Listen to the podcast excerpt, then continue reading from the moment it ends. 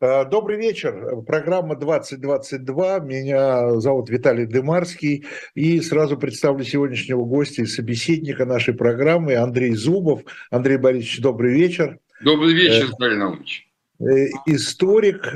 И поскольку мы подводим итоги недели, итоги недели, я бы сказал, такие не, не, ну, скорее политические, да, то я думаю, что нужно еще одно еще одно занятие э, важное очень Андрей Борисовича назвать. Он заместитель председателя партии Народной Свободы. Правильно, да, Андрей Да.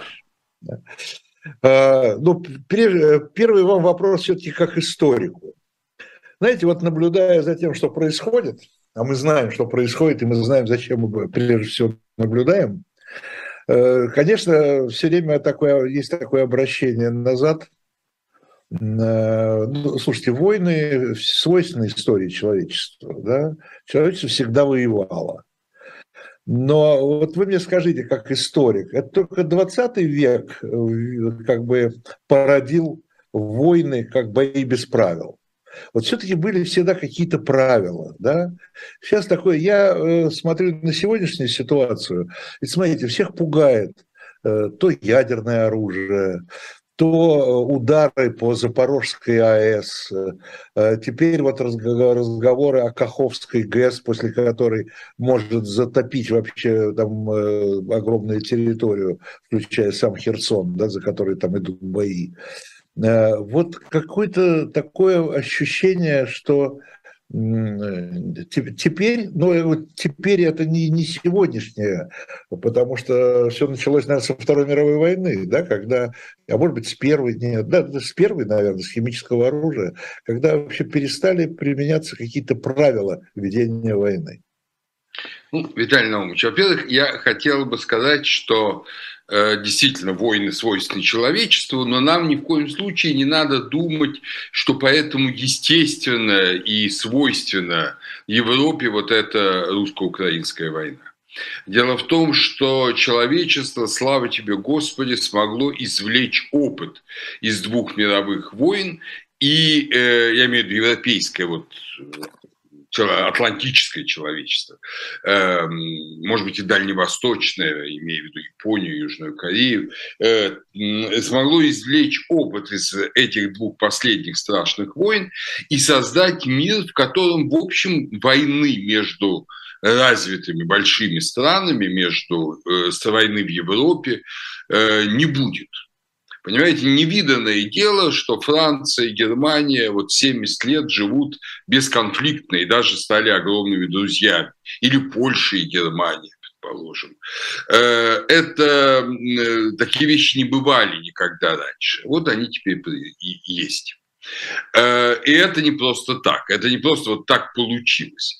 Те люди, которые создавали послевоенный мир, это в первую очередь христианские демократы, Конрад Аденауэр, э, Де Гаспери в Италии, э, Шуман во Франции, они исходили из того, что надо по-другому, совершенно по-другому переформатировать мир, мир как взаимная заинтересованность в мире – вот э, это, что мир нам бесконечно выгоднее войны, что война – это катастрофа, а до этого же внушалось, была, был культ войны. В XIX веке был культ войны. И все эти картины, батальные сцены – это же на самом деле культ войны. Вот э, все изменилось. И мир действительно жил без войны, и культурный мир жил без войны. Этот, э, э этот тенденцию, которая три четверти века, ее разрушил э, Путин, ее разрушила путинская Россия, э, развязав обычную, полноценную, полномасштабную войну с другим государством Европы, ну то есть с Украиной. Вот это первое. То есть это ненормально. Да, это было бы нормально в XIX веке, это было бы нормально в первой половине XX века до 1945 года, но сейчас это ненормально. Вот это надо первое, что, на мой взгляд, надо понимать. Это разрушение нормы и преступное разрушение нормы. Второй момент – это война без правил. К сожалению, война без правил э, сопутствует человечеству. Понимаете, все вот эти э, кочевые нашествия, э, война, там, скажем, э, Батыя, Э, на Руси, потом его поход в Венгрию, война османов, э, скажем, их высадка в Южной Италии. Это война без правил. Война без правил. Война с бесчисленными убийствами, с небрежением к мирному населению. Да, были рыцарские войны, когда, в общем соблюдали какие-то нормы. А этим особенно, да, ну, а скажем, 30-летняя война, страшная война 17 века, да, с 18 1618 по 1648 год, который вот я сейчас в Чехии, вот здесь в Чехии, она просто, шрамы ее до сих пор видны в в общественном сознании, э, ну и в истории, естественно, тоже. Э, вот это же война без правил, война, которая унесла 40% населения Центральной Европы. Э, да, вот после этого, после Вестфальского мира, постепенно 18 особенно 19 век был временем джентльменских войн войн, которым даже неевропейские народы старались подражать. Как ни странно, я знаю, что не, совсем, не все со мной согласятся, но турки старались подражать. Э, японцы старались подражать. Э, вот русско-японская война или русско-турецкая война 77-78 года 19 века. Но это скорее эпизод. Это скорее вот такой расцвет гуманизма. Первая мировая война, она была и то, и то.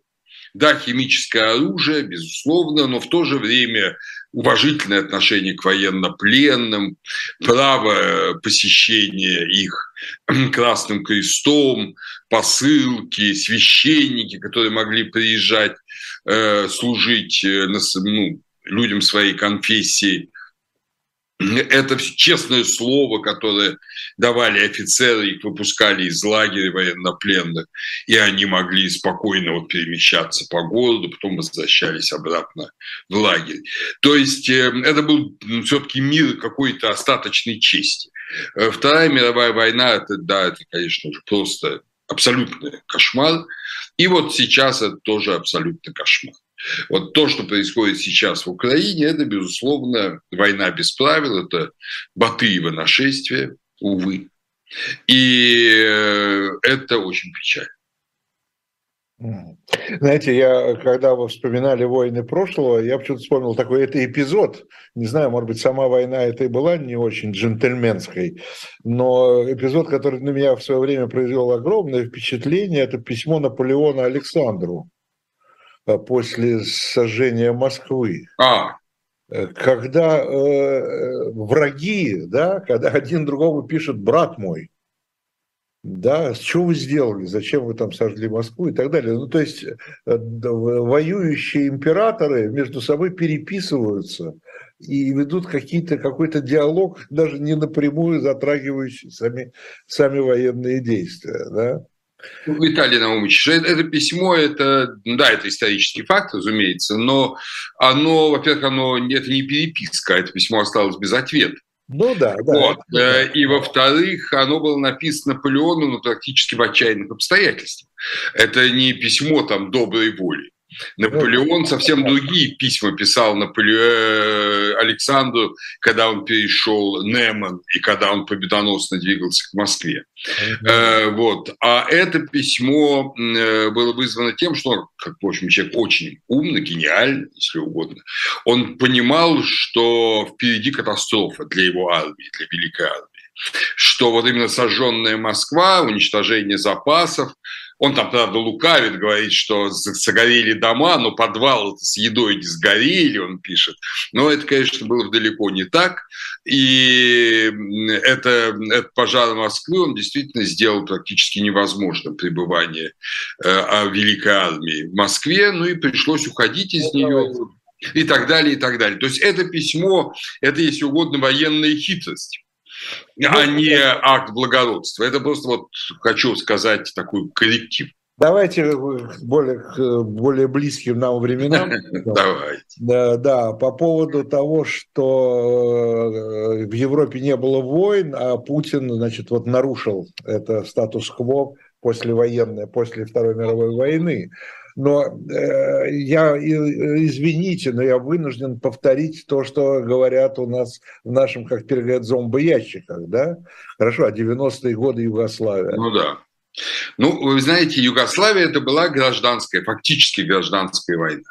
То есть только-только обретали независимость Словения, Хорватия, э, и э, режим э, в режим Милошевича, режим в Белграде, он хотел э, сохранить Югославию. Фактически это была, вот если бы СССР распадался, а Горбачев, там, скажем, или ранний Ельцин, ну, скорее Горбачев, да, э, стал бы там двигать войска и завоевывать снова Украину, Казахстан, вот это была бы Югославия. Но это была бы, это фактически борьба за независимость, если угодно, только-только обретавших независимость э, частей былой Югославии. Это не настоящая такая вот всецелая война государств друг с другом. Тем более, что война имела во многом э, этноконфессиональный характер, не знала границ. Там, скажем, в той же Боснии воевали и сербы против мусульман, и католики против православных, всего хватало. Вот это первая я не случайно сказал, полноценная межгосударственная война в Европе после 1945 года. Украина за 30 лет вполне состоялась как государство, но не в меньшей степени, чем Россия. И то, что одна страна напала на другую после 30 лет мира, это и есть вот новое совершенно явление. Поэтому а те, кто говорят, что а как Югославия, ну Югославия совсем другая. Вот что я хотел это сказать. Андрей Иванович, но э, тем не менее, многие очень аналитики, политологи, историки, э, ваши коллеги говорят о том, что э, то, что сегодня происходит, и не только между Россией и Украиной, можно назвать еще много горячих точек, вокруг России, да и, наверное, и внутри России, это как раз тоже продолжение распада Советского Союза. И если в 90-е годы, как вы говорите, то, что произошло в Югославии, это действительно борьба за независимость отдельных республик, э, борьба за независимость, которая шла военным путем. Да? Ну, у, да. Нас, у нас 30 лет не было войн, слава богу. Ну, кроме Чечни. Кроме Чечни. Ну, кроме Чечни, нет, были, конечно, была Чечня, э, Армения, Азербайджан, да, э, это не у нас, все-таки это... Как не у нас? Это вот на постсоветском пространстве. А, ну да. После распада я имею в виду распад СССР. А, распад СССР, да. Вот, распад СССР. Э, то у нас все-таки это произошло без таких войн, как в Югославии, относительно мирно, но длин... дольше идет этот процесс. И в какой-то мере, мне кажется, я согласен, что это, и может быть, это еще и не конец этого процесса распада Советского Союза. Да? Это можно воспринимать как, э, как результат этого распада? Ну, как промежуточный, я бы сказал, результат. Ну, вы понимаете, э, я думаю, все же нет. Я думаю, все же нет. Э, безусловно, Советский Союз Э, распался, и это изменило, конечно, ситуацию в Северной Евразии, но действительно были установлены вполне нормальные отношения между Россией, Казахстаном, Россией, Арменией. Там были проблемы в Грузии, конечно, тоже серьезные проблемы с Абхазией, Осетией Южной. Ну, в общем, э, если бы не Россия, они бы как-то решились. Э, Россия действительно, путинская Россия, она решила э, вот исправить историю. Она решила, что распад э, Советского Союза – это обратимый процесс. Ну, примерно то же самое, что решил Гитлер, когда э, начал, собственно говоря, э, свою борьбу за власть под лозунгом «верните нам наши колонии, верните нам наши земли, которые по Версальскому миру отошли там, к Польше, Франции, Бельгии». Э, вот э, верните. Э, то есть он хотел Версальский мир перевернуть вспять. В этом смысле можно сказать, что Вторая мировая война – это продолжение Первой мировой войны. Некоторые истории так ну, говорят. Я да. думаю, что это все игра словами. Разумеется, э, Гитлер так говорил, но на самом деле Вторая мировая война есть Вторая мировая война. У нее совершенно другие причины, чем у Первой. Совершенно другая конструкция, э, там, скажем, противодействующих сторон, ну и так далее. То же самое можно сказать и о нынешней российско-украинской войне. Это не война продолжение распада СССР. Распад СССР произошел благополучно э, в 91-92 году. И, в общем, как вы правильно сказали, в целом мирно. Э, это совершенно новый виток между распадом СССР и нападением э, Путина на Украину прошло существенно больше лет – Э, чем между завершением Первой мировой войны и нападением, скажем, Гитлера на Польшу. Э, тоже попытка вернуть Гданцик, попытка вернуть Силезию и Померанию, в общем, те же самые интенции. Поэтому это новая война. Вот ее надо прямо назвать как совершенно новую войну, да, со фразеологией восстановления, но не надо ее считать продолжением распада СССР. СССР уже нет. СССР мертв треть века, а забудем о нем. Понимаете? Есть э, Российская Федерация, есть Украина, есть Белоруссия, э, и эти страны имеют право жить независимой жизнью. А вот то, что им не дают это делать э, в Кремле, это уже совершенно другой вопрос. Ну, я оговорюсь здесь, поскольку мы помним что нас ограничили разного рода законами.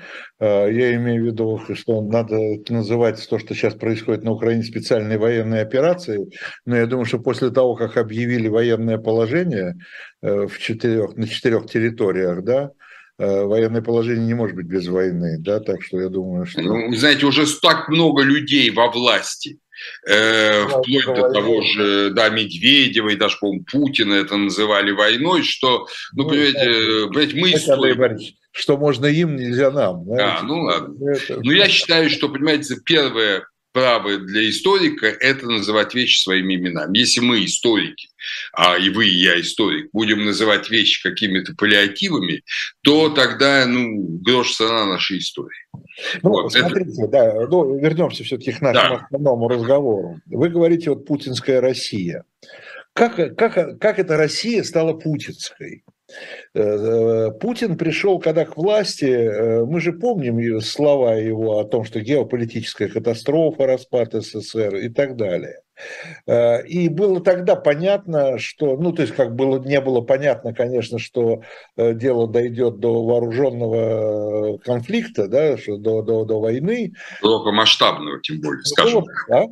Широкомасштабного. Широкомасштабного, Не да, просто какой-то там мелкого. Да, но, но было понятно, что э, ностальгия по Советскому Союзу у Путина существует. Но ведь э, не только у Путина, вы правильно сказали, путинская Россия. Как Россия стала путинской? Значит, он, он нашел отклик в России, в российском обществе, а российское общество нашла для себя лидера, нашло общество, э, нашло для себя лидера, за которым оно готово идти. И э, я не знаю, к сожалению, наша социология такая с большими знаками вопроса, но тем не менее можно предположить, что до сих пор все-таки большинство поддерживает Путина и поддерживает в том числе вот в этом, в этом широкомасштабном конфликте. Ну, вы понимаете, да. Во-первых, э, любая империя, когда распадается, э, очень большой и даже, может, большинство людей из э, имперской нации, из метрополии, имеет этот имперский синдром. Его имели масса англичан в 50-е годы. Лорд Маунтбеттен, как вы понимаете, дядя принц Филиппа, э, он был лидером, можно сказать, флагом вот этого британского реставраторства, и поэтому очень многие в Британии рукоплескали э, такому силовому решению Суэцкого кризиса э, который был в конце 50-х годов. Э, это было во Франции, и вы помните Алжир отлично. Алжир. И не только Алжир, а Bien Phu и Индокитай. Вот, то есть это Э, вообще это, это, больш, это синдром очень тяжелый, ну, не говорю уж про Португалию с ее э, африканскими колониями, которых Салазар вел войну, пока не помер.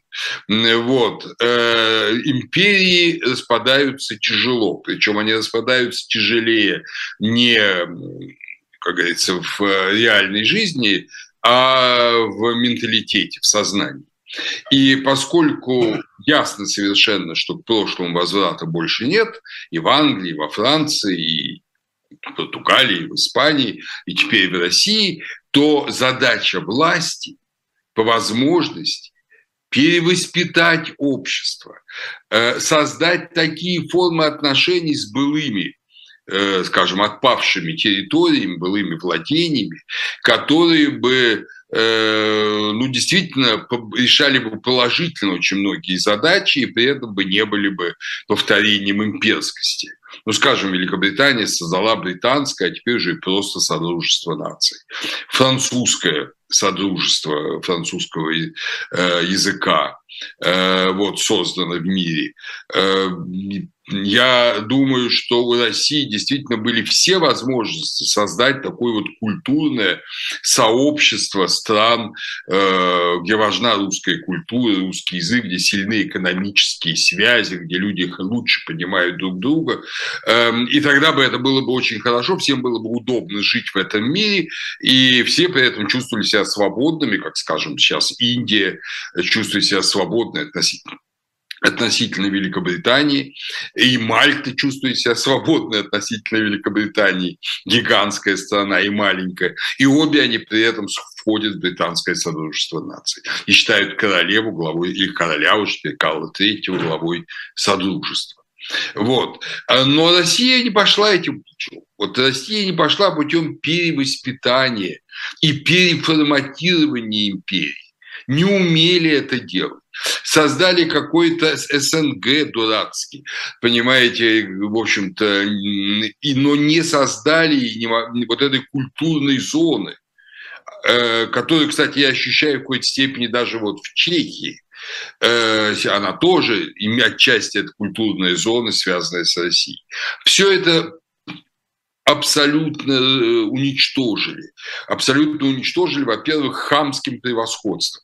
Вот э, Михаил Михайлович Касьянов не раз уже говорил в своих интервью, и мне лично рассказывал, что ему Путин буквально запрещал общаться с украинцами, когда он был премьер-министром Касьянов, запрещал общаться с украинцами на равных.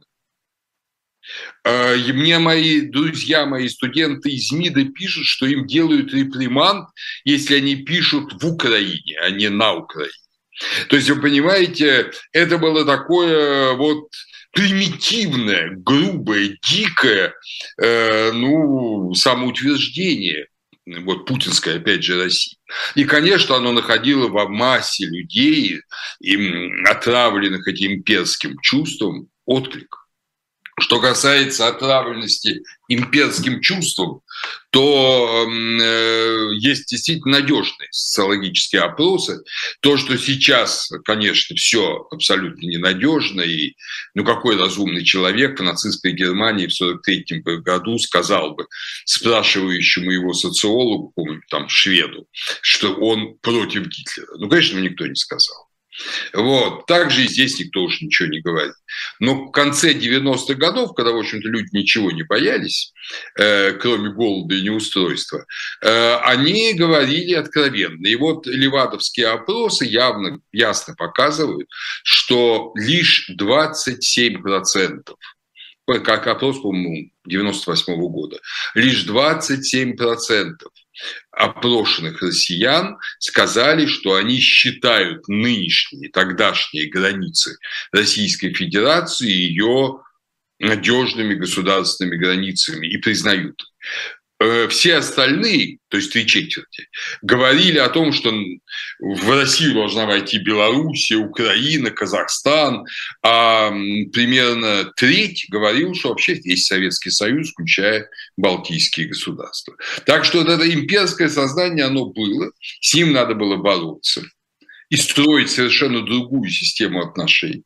Вместо этого бездарная политика ну, скажем прямо, Ельцина, а потом Путина, она привела в конечном счете к тому, что мы воюем с Украиной, что мы поссорились с доброй половиной бывших республик СССР э, и фактически со всем миром. Ну, э, смотрите, Андрей Борисович, э, э, я бы сказал, что надо было не бороться даже, может быть, с тем сознанием, надо было работать с ним. Ну, преодолевать это сознание. Да, преодолевать именно работой. То, что называется, то, что сейчас во всем мире называется и очень активно используется, это мягкая сила, то, что называется. Да? Мягкая сила, да. Вот британское содружество нации – это мягкая сила. Мягкая сила, да. Э, то есть вы через культуру, через э, э, все что угодно, через взаимный спорт, интерес, да, через интересы, через литературу, через все что угодно, вы притягиваете к себе этих эти новые государственные образования, да, но не, не, не, не через колено их перегнете. Да? В этом, я думаю. Но здесь, опять же, тогда к вам опять вопрос как историку. Может быть, это просто э, наша такая генная формула российская, да, что у нас, у нас всегда все через силу, через силу-силу, через сильную силу, а не мягкую силу. Ну, э, Виталий Наумович, во-первых, вот понимаете, я понимаю, что мы употребляем слово ген э, в метафорическом смысле. Конечно. Но, к сожалению, очень многие сейчас стали его употреблять чуть ли не в буквальном смысле слова, говоря о том, что у русское это, ну, если угодно, там выбито на скрижалях мозга. Вот. Но это, безусловно, не так. Безусловно, не так. Вот я специально перед отъездом из России 20 сентября прочел лекцию э, в Покровских воротах э, «Если выход из русской колеи», где я как раз об этом подробно говорю. Вот сейчас над ней работаю, уже над ее оформлением, и в ближайшие дни она появится в общем доступе, я надеюсь.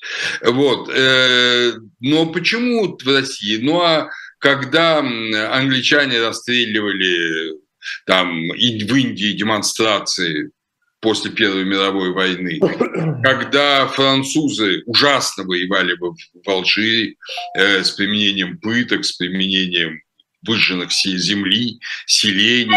Это, к сожалению, вообще это человеческое свойство, увы. Поэтому э, французам надо было многое пережить, чтобы выйти из этого кризиса, алжирского кризиса и из кризиса Индокитая, э, и сделать алжирцев своими друзьями снова. Это очень тяжело было. Ну, не буду вдаваться в детали. Да, это... Э, вот, но это было очень тяжело. Также, я думаю, и здесь и здесь, понимаете, никакого особого генотипа нет. Русские довольно спокойно восприняли распад Советского Союза. Э, не образовалось ничего подобного даже вот этой политическим движением Франции 50-х годов э, с которой просто террористические акты устраивали по всей стране. Э, поэтому мне кажется, что действительно не просто не было работы – с русским обществом, российским обществом, а была контрработа.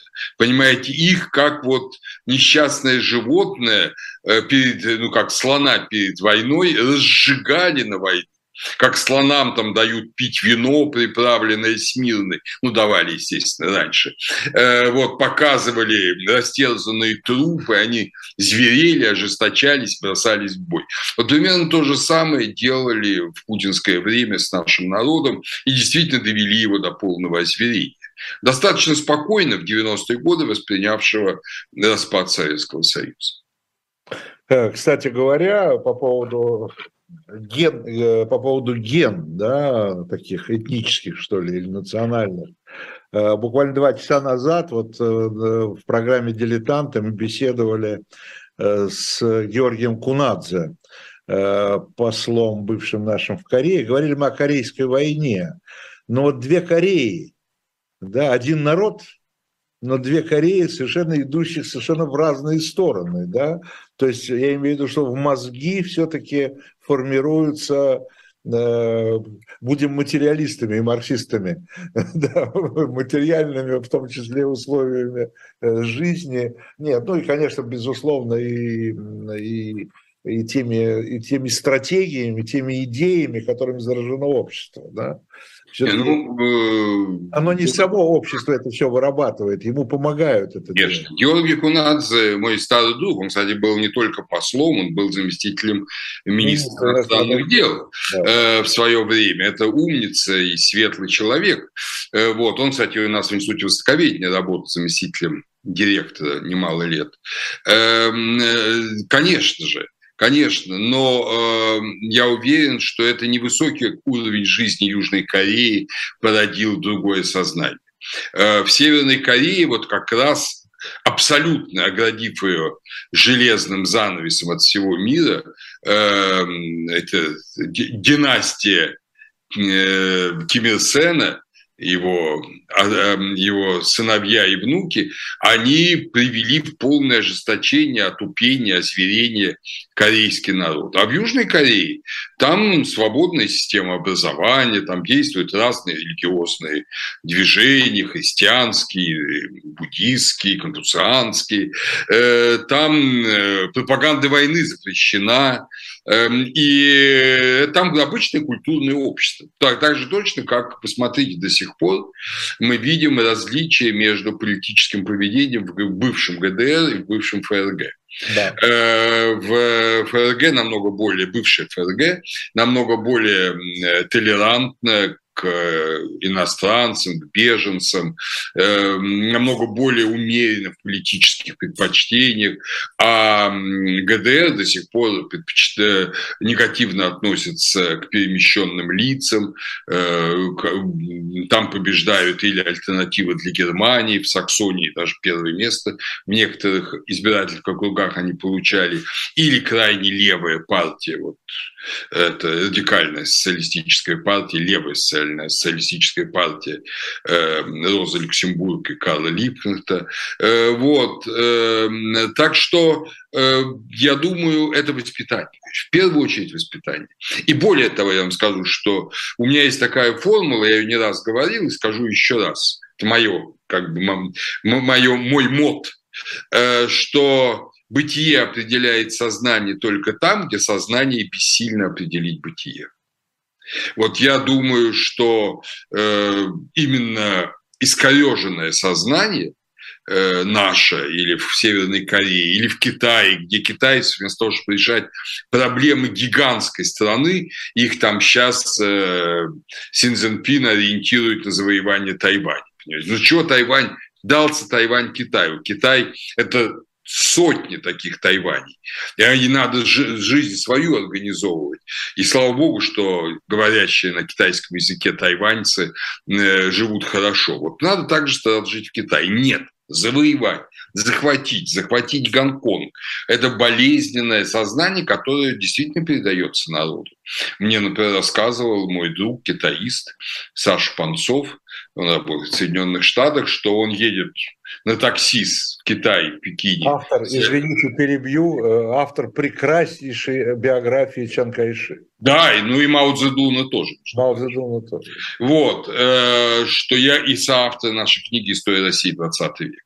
Вот, и он говорит, я еду на, ну, прекрасно, естественно, свободно владеет китайским, еду на такси из аэродрома в гостиницу, по-моему, в Пекине, и водитель говорит, все-таки вот ваш Горбачев, мало, Горбачев, простите, ваш Путин молодец, говорит, вот он взял Крым и все, а наши, говорит, все, вот ни шатка, ни балка, ни Тайвань, ни Гонконг, ну это был еще ну, да. где-то 18 скажем, год. Вот так, теперь уже и шатка, и валка, понимаете. Вот так вот. Поэтому тоже людей совершенно вот ожесточили. Хорошо, тогда, тогда скажите мне, как человек уже и политический, да, а, как, а, как воздействует на это сознание. И кто должен воздействовать на это сознание? Э, мы прекрасно понимаем весь э, контекст да, нынешний российский. отсутствие свободной печати, отсутствие свободных СМИ, Э, ну вот только ставка на, на интернет и, и на VPN, на то, что, значит... Да, VPN скоро там, я думаю, вот... Ну, следующая Нобелевская премия будет VPN. Вот. Э, значит, э, я, понимаете, конечно, сейчас тяжелое положение, безусловно. И я надеюсь, что оно не продлится долго. Люди, которые сейчас льют в головы наших соотечественников эти отвратительные идейные помои, эту ложь, этот злобный бред, эти люди, безусловно, преступники, которые э, виновны в нарушении уголовного законодательства России и сжигании войны. Вот. Э, я, мне кажется, что сейчас э, в России достаточно законодательная база, даже избыточная, которая в добрых руках будет совершенно работать иначе и правильно.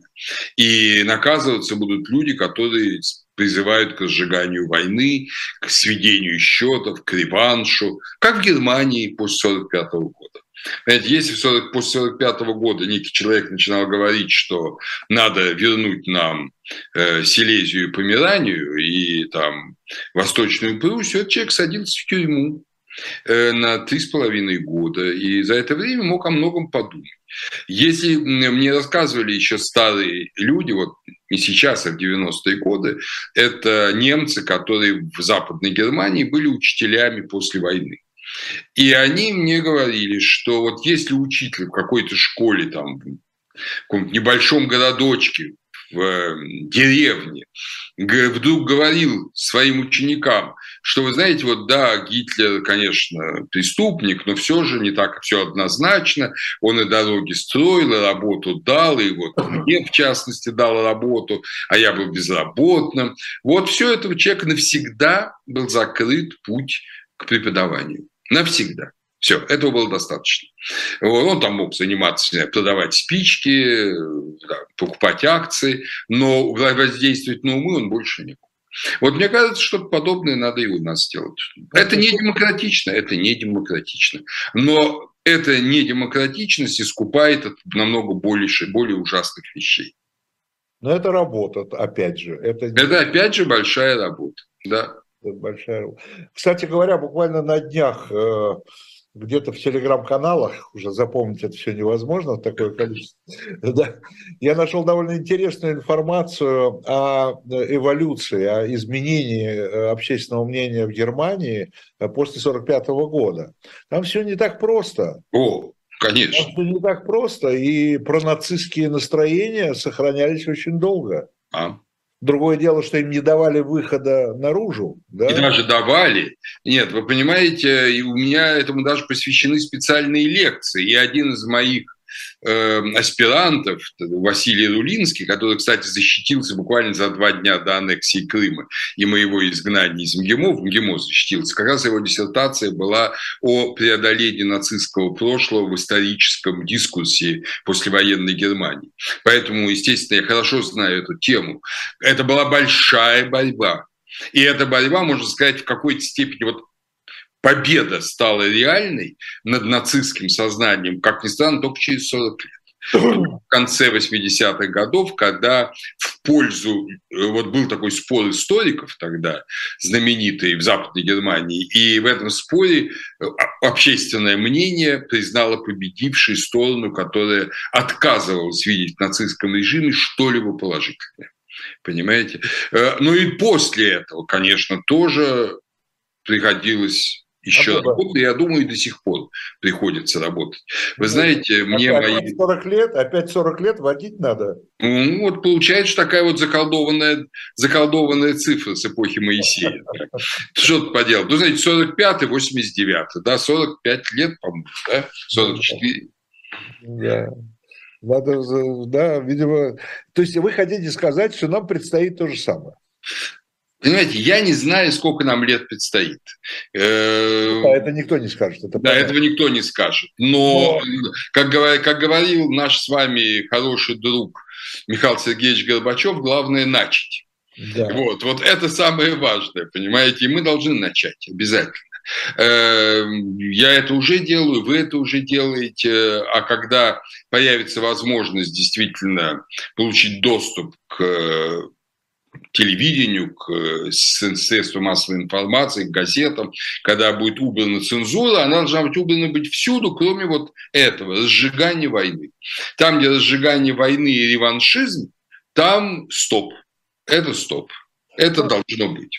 Смотрите, мы прожили э, при свободных СМИ довольно долго, ну, все 90-е, ну и, можно сказать, большую часть перестройки, да, когда... Ну и все-таки где-то до 2010 года еще было тоже ничего. Ну да, уже там хуже было. Ну, хуже, не да. Довольно долго. А, и э, вот эта вот пропаганда, там, не знаю, войны, агрессии, насилия, она э, переборола вот эти 15 лет, или сколько, два, почти 20 лет э, свободы слова очень быстро. И им не надо 20 лет. Они буквально за, за, за месяц, за полгода переворачивает все в мозгах. А почему свободные СМИ не могут так быстрее, э, так быстро перевернуть все в другую сторону? Э, хороший вопрос. Понимаете, это вот те самые 40 лет. 15 лет, во-первых, это не было целенаправленно. Это было скорее, ну, такое прекрасно душее людей, которые действительно ценили и свободу, и свободу, и право народов на независимую жизнь, понимали, что э, там Советский Союз – это, в общем, совсем не симпатичное образование. Они делали, что могли. Но делали и другое. Понимаете, была, был же Зюганов, была коммунистическая партия, был безумный Жириновский, который в общем-то, провозглашал всякие тоже идеи отчаянные. Да, э, вот. И все это тоже было, и все это получало немалый процент голосов на еще худо-бедно полудемократических выборах. Эм, поэтому целенаправленно, и никого не сажали, кстати, за пропаганду. Э, вот э, оправдание Сталина. Лажибос, лажибос, лажибос, об тебя! Наливаем с азартами да, да, слушай. И за пропаганду коммунизма, за пропаганду э, сталинизма никого не посадили, никого не судили. Это же факт. Надо было, вы считаете? Что? Вы считаете, что надо было? А как же? Ну а как же? Есть за пропаганду нацизма, за оправдание уничтожения евреев до сих пор в Европе дают сроки, то за оправдание уничтожения русских или людей России разве не надо давать сроки? Понимаете, конечно. Причем и это требует воспитания много, многих лет – мне до сих пор, вот буквально несколько лет назад, э, мне один мой, ну, такой наивный друг, э, который живет давно за границей, э, дает книги на английском языке, оправдывающие нацизм, отрицающие Холокост. Вот, говорит, что мне дали немецкие люди почитать, вот хорошие люди. Все оказывается не так-то на самом деле. Так что до сих пор циркулирует в определенных кругах. Ну, ну, понимаете, в чем дело? Что любое ограничение, оно слишком заразительно и искусительно. Как вы, вводите одно ограничение, а это дает право другой силе вводить свое ограничение. Я знаю этот И ограничение аргумент. на ограничение это порождает... Я знаю этот аргумент, я знаю этот аргумент, но я не вижу возможности вывести Россию из имперского вот от прошлого э, ментально, ментально, без ограничений. Понимаете, есть сейчас э, какой-то французский учитель в школе начнет говорить, что правильно мы резали алжирцев, надо было всех вырезать, и тогда бы, говорит, французы спокойно жили бы в Боне, Аране, Константине и Алжире. Я думаю, что он тут же лишит своего места в школе. Тут же если не пойдет под суд. Понимаете, мы не можем что-то подобное разрешать говорить в нашей школе, только говоря, естественно, не о несчастных алжирцах, а о людях Украины, не знаю, там, Чечни, э, каких-то наших вот э, часть, прилегающих к России стран. Мы не должны это позволять. Э, в каком-то возрасте молодым людям не разрешают делать некоторые вещи. Я знаю, что некоторые сейчас против этого, позволяют делать все, но я очень сомневаюсь, что это правильное воспитание. Все-таки ограничения необходимы при воспитании. Э, нельзя, понимаете, ну так же, как нельзя пропагандировать, не знаю, там, наркотики э, или там, предположим, э, педофилию. Также нельзя пропагандировать и войну, агрессию. Это должны быть запретные темы. Ну да, ну да, ну да. Знаете, сейчас, я бы сказал, с одной стороны, информации очень мало о том, что происходит там в Украине, да, как бы военные ведомства, ну, во-первых, им очень трудно верить, да, потому что там понятно, что информация дозированная и там специально обработанная, а, а с другой стороны ее просто мало, да. Но очень много вот такого вот э, в тех же телеграм-каналах, очень много каких-то сюжетов э, из повседневной жизни. Вот сегодня один сюжет, он меня просто потряс совершенно. Кто-то снял истерику женщины, не знаю, может, вы видели это, в автобусе. Я не знаю, в каком городе, где-то в российском городе. Э, женщина вдруг начинает истерик, истерить по поводу, видимо, сына погибшего. Сережа, Сережа, мой Сереженька, там, ну и так далее, и так далее. Ее лица не видно, поскольку это в автобусе снято, там очень трудно, но слышно. Но, какой, но она в какой-то момент начинает кричать с матом, я не могу это повторить. Ну и не надо. Конечно. Да, какие же, какие же сволочи эти украинцы. Вы понимаете, что сделала пропаганда? Она сказала, что в э, гибели ее сына она винит, э, она винит э, того, кого объявили, кого и представили как противника. Да, ну, вы понимаете, что сейчас идет война, и, естественно, военная пропаганда почти всегда первым делом стремится расчеловечить или обесчеловечить врага. То есть враг это не такой же там добрый малый, как и ты, и, да, и у него нет такой доброй матери, как твоя мать, а враг – это чудовище, это монстр, и мать его тоже монстр и так далее. К сожалению, это так действует пропаганда, и она работает. Она работала и в гитлеровской Германии, в Советском Союзе, ну, помните, убей немца. Да? Э, вот, э, это все было. Это все было, это применяется вновь. Это преступно. Вообще преступна война. Понимаете, вот то, что там пропаганда не должна э, пропагандировать войну и даже во время войны не должна обесчеловечивать врага, а это, кстати говоря, сейчас более-менее норма для европейского сознания. Э, предположим, вы знаете, что во время афганской вот войны уже Соединенных Штатов э, образ афганцев не расчеловечивался. Там показывали нормальных людей, даже пусть идейно противников, но это нормальные люди. Это люди, к которым можно относиться с уважением. Так снимались фильмы про Афганистан, э, вот американские, ну и европейские. Вот. То же самое в Ираке. Наоборот, показать, что враг тоже человек, поэтому с ним можно договориться. Но это тоже новая тенденция. А у нас все тенденции старые, и мы все прям берем клише из Второй мировой войны. Ну да, но как же мы можем брать клише? У нас же все-таки случай особый. Нам же э, рассказывали, статьи писали, э, ваши коллеги-историки э, выступали и говорили, что мы один народ, что мы, да, как, и мы только своих же. Ну, понимаете, я не хочу воспроизводить э, выверты современной пропаганды, она, в общем-то, этот вопрос правильно решает, она его решает.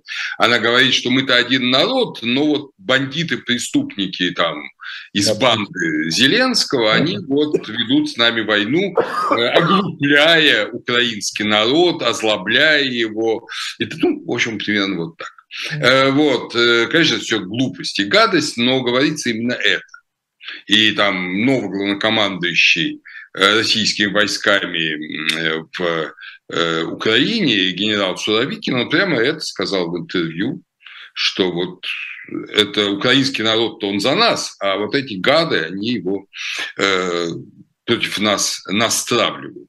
Вот, поэтому, Ну, многие среди пропагандистов, естественно, эту изящную формулу обходят и просто уже клянут украинский народ. Это тоже есть. Это тоже есть, это все отвратительно. Ну, о чем, ну что, о чем тут говорить? Да. Но э, говорить только об одном надо, то есть не, не об одном, а о многом надо говорить, но что сейчас всех волнует и интересует, это такой простенький вопрос, а куда мы идем и к чему мы идем. Это простенький вопрос. Да, такой... Самый сложный. Да. И э, извините, меня... извините, Андрей Борисович, я просто хочу вам рассказать еще одну историю, которая на меня произвела впечатление, сегодня услышанную. Это человек, э, который только что переехал из России в Европу. Он ехал через Белоруссию, через российское, и, так сказать, допрос ему был устроен на российско-белорусской э, границе. Да? Ну, там, видимо, останавливали всех мужчин на всякий случай. Ну, у него в этом смысле все было с точки зрения мобилизации, все в порядке. Но было не в порядке с его позицией политическая, я бы сказал, да, э, там поддержка оппозиции там, и так далее и тому подобное. Вы знаете, что он услышал под конец? Его выпустили. Но начальник пограничный пришел и сказал, вы езжайте, конечно. Но через полгода таких, как вы, мы будем расстреливать на улице. Это вот мы к этому идем? Ну, я думаю, что во-первых, на какой улице? Если он его выпустил, он ну, предполагает, что на улице Варшавы он будет его расстреливать. На российских улицах. На российских улицах. Часто вы выезжаете, а да. вот, Но через полгода уже не, вы не сможете выезжать, мы вас расстреливать будем на улице, таких как да. Я понял. Вы понимаете, это, э, да, этот начальник Понимаю сказал... весь символизм этого. Да, конечно, конечно. Конечно. Этот начальник сказал то, что ему кажется правильным, то, что ему кажется тенденцией. Да, правильно. Э, по всей видимости, есть указание выпускать, ну, чтобы выпускать пар из котла, выпускать людей, и он следует этому указанию, он не действует здесь э, ответа своей головы, может, он сам бы и не выпустил, а сразу бы в кутузку посадил, а, но он выпускает, потому что таков приказ. А от себя он именно сказал это, он ждет этого. Он ждет этого. И теперь весь вопрос в том, а что будет Дождется ли? Да, дождется. Э, дело в том, что э, идет война. Война, ну, мы с вами, да, в России не любят это слово, власти. Но как бы там ни Андрей Борисович, что-то у меня пропало. Вы пропали.